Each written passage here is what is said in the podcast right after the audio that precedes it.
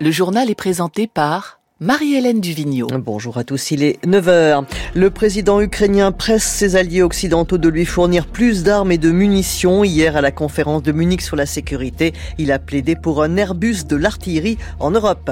Les réfugiés syriens au sud Liban piégés dans une nouvelle guerre, ils sont victimes du conflit larvé entre Israël et le Hamas.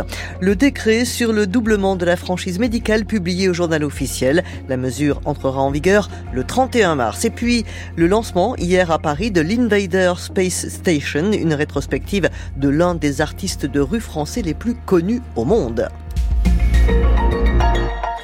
Participant hier à la conférence de Munich pour la sécurité, le président ukrainien Volodymyr Zelensky a une nouvelle fois demandé à ses alliés occidentaux de fournir à l'Ukraine toujours davantage d'armement, notamment de l'armement longue portée, canons ou missiles de croisière. Mais l'Ukraine est surtout dans l'immédiat demandeuse de munitions, Eric Biegala. Et c'est le ministre ukrainien des Affaires étrangères, Dmitro Kuleba, qui a été parfaitement explicite à ce sujet hier, notamment concernant les munitions d'artillerie. Il nous en faut beaucoup, beaucoup plus, a-t-il dit. Et au chapitre des munitions d'artillerie, il y a un problème. Les Européens, comme les Américains, ont bien fourni à l'Ukraine des dizaines de canons et d'obusiers modernes, au standard OTAN, mais chacun de ces matériels fonctionne pourtant avec des obus différents, même s'ils sont du même calibre. Chaque constructeur dans chaque pays a en effet ses spécificités. C'est pourquoi Dmitro Kuleba a plaidé hier pour une refonte de l'industrie de défense européenne, appelant de ses voeux à la création d'une sorte d'Airbus de l'artillerie.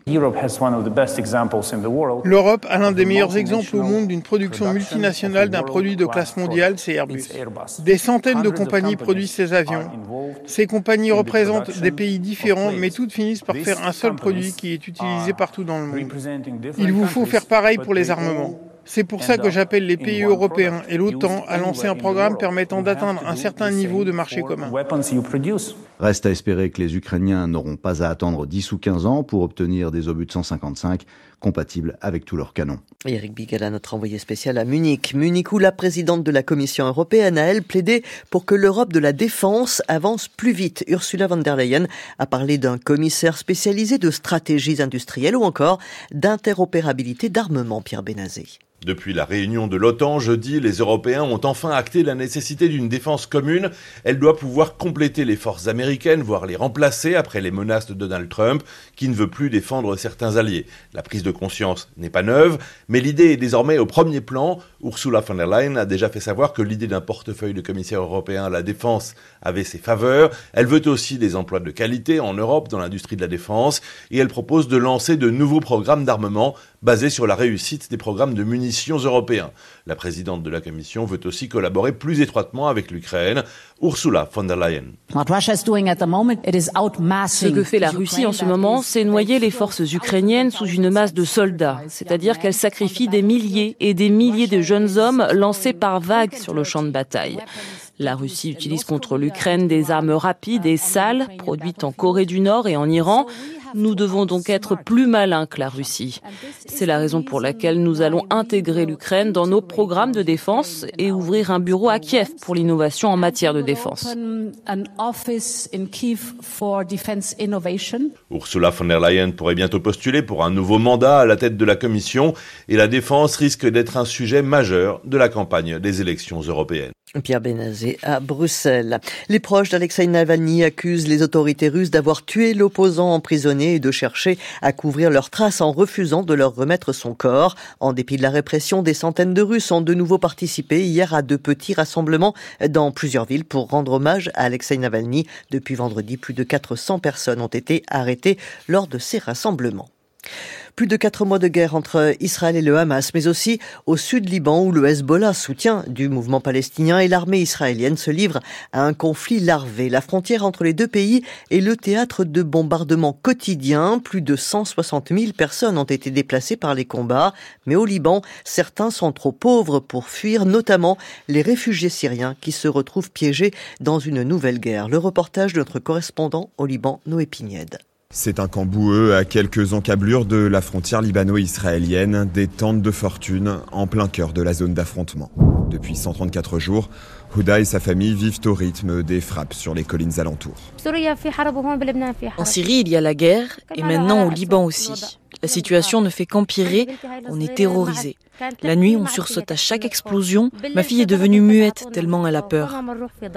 Les traumatismes de la guerre en Syrie reviennent. La famille manque de tout. Khaled, la quarantaine, travaillait dans les exploitations agricoles du village d'à côté pour quelques dollars par jour. Les champs sont devenus inaccessibles à cause des bombardements. On collecte du plastique pour survivre. Plus aucune ONG ne nous aide. On a besoin de sucre, de riz, de pain. Les Nations Unies nous ont abandonnés. Pour réchauffer ces quelques mètres carrés où ils dorment à 12, la grand-mère fait brûler des déchets dans un vieux poêle à bois à côté d'El Miled. Ce père de quatre enfants est originaire de la province d'Idlib en Syrie, une région déjà ravagée par la guerre.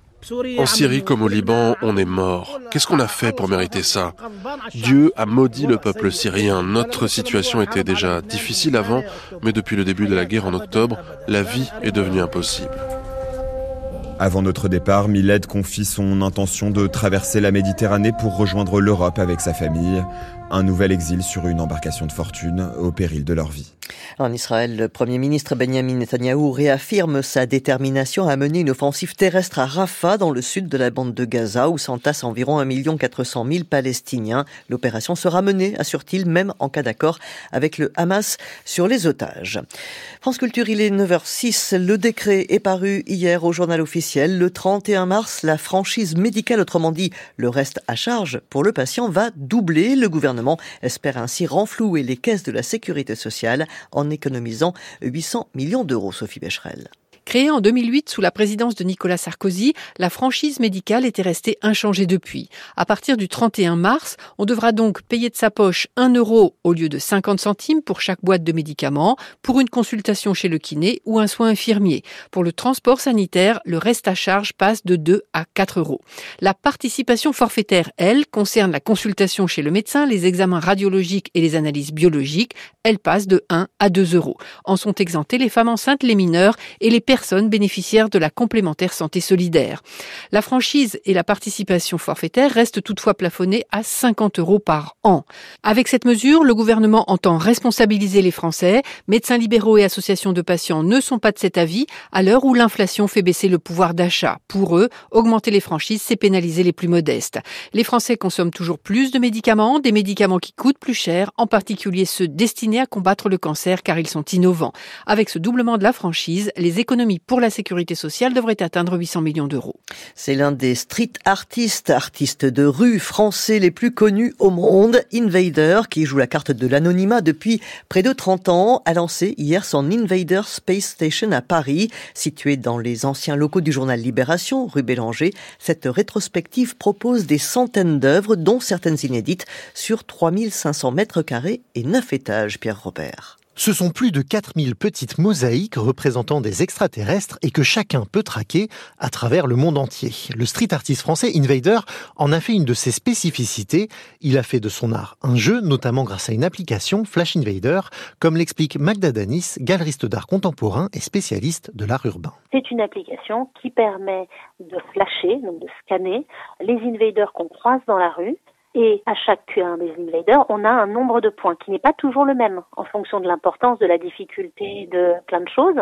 Donc il nous a fait rentrer dans sa démarche en fait. C'est je fais partie de cette chasse au trésor finalement. Quand il y a un nouvel invader qui est posé, il y a plusieurs centaines de personnes dans les 24 heures qui se pointent pour le flasher. En gamifiant son art, Invader a donc créé l'engouement autour de ces mosaïques. Pour Magda Danis, cette interaction entre l'œuvre et le passant est l'héritage même de l'art urbain, né dans les années 60 aux États-Unis. Le graffiti s'est fondé là-dessus. Quand le graffiti a commencé, il y avait un graffiti sur un train, il était envoyé de Harlem au Bronx un peu comme une bouteille d'eau à la mer, du genre je suis passé par là et je te le renvoie si c'est sur du matériel roulant. D'où le succès du graffiti sur des trains parce que ça traversait les États-Unis, tout le continent nord-américain, ça allait jusqu'au Canada et ça permettait aux artistes finalement d'envoyer leur signature ailleurs. Invader reste pourtant un des street artistes qui a poussé ce concept le plus loin. Une de ces mosaïques est définitivement hors d'atteinte. Elle se situe à 400 km d'altitude dans la Station spatiale internationale. Et vous avez jusqu'au 5 mai pour découvrir cette exposition. Le temps aujourd'hui gris et humide sur une large moitié nord avec quelques éclaircies dans le nord-ouest, plus lumineux au sud où le ciel se couvrira en fin d'après-midi. Les températures au meilleur de la journée, 11 à 16 degrés du nord-est au sud-ouest jusqu'à 18 à 20 près de la Méditerranée.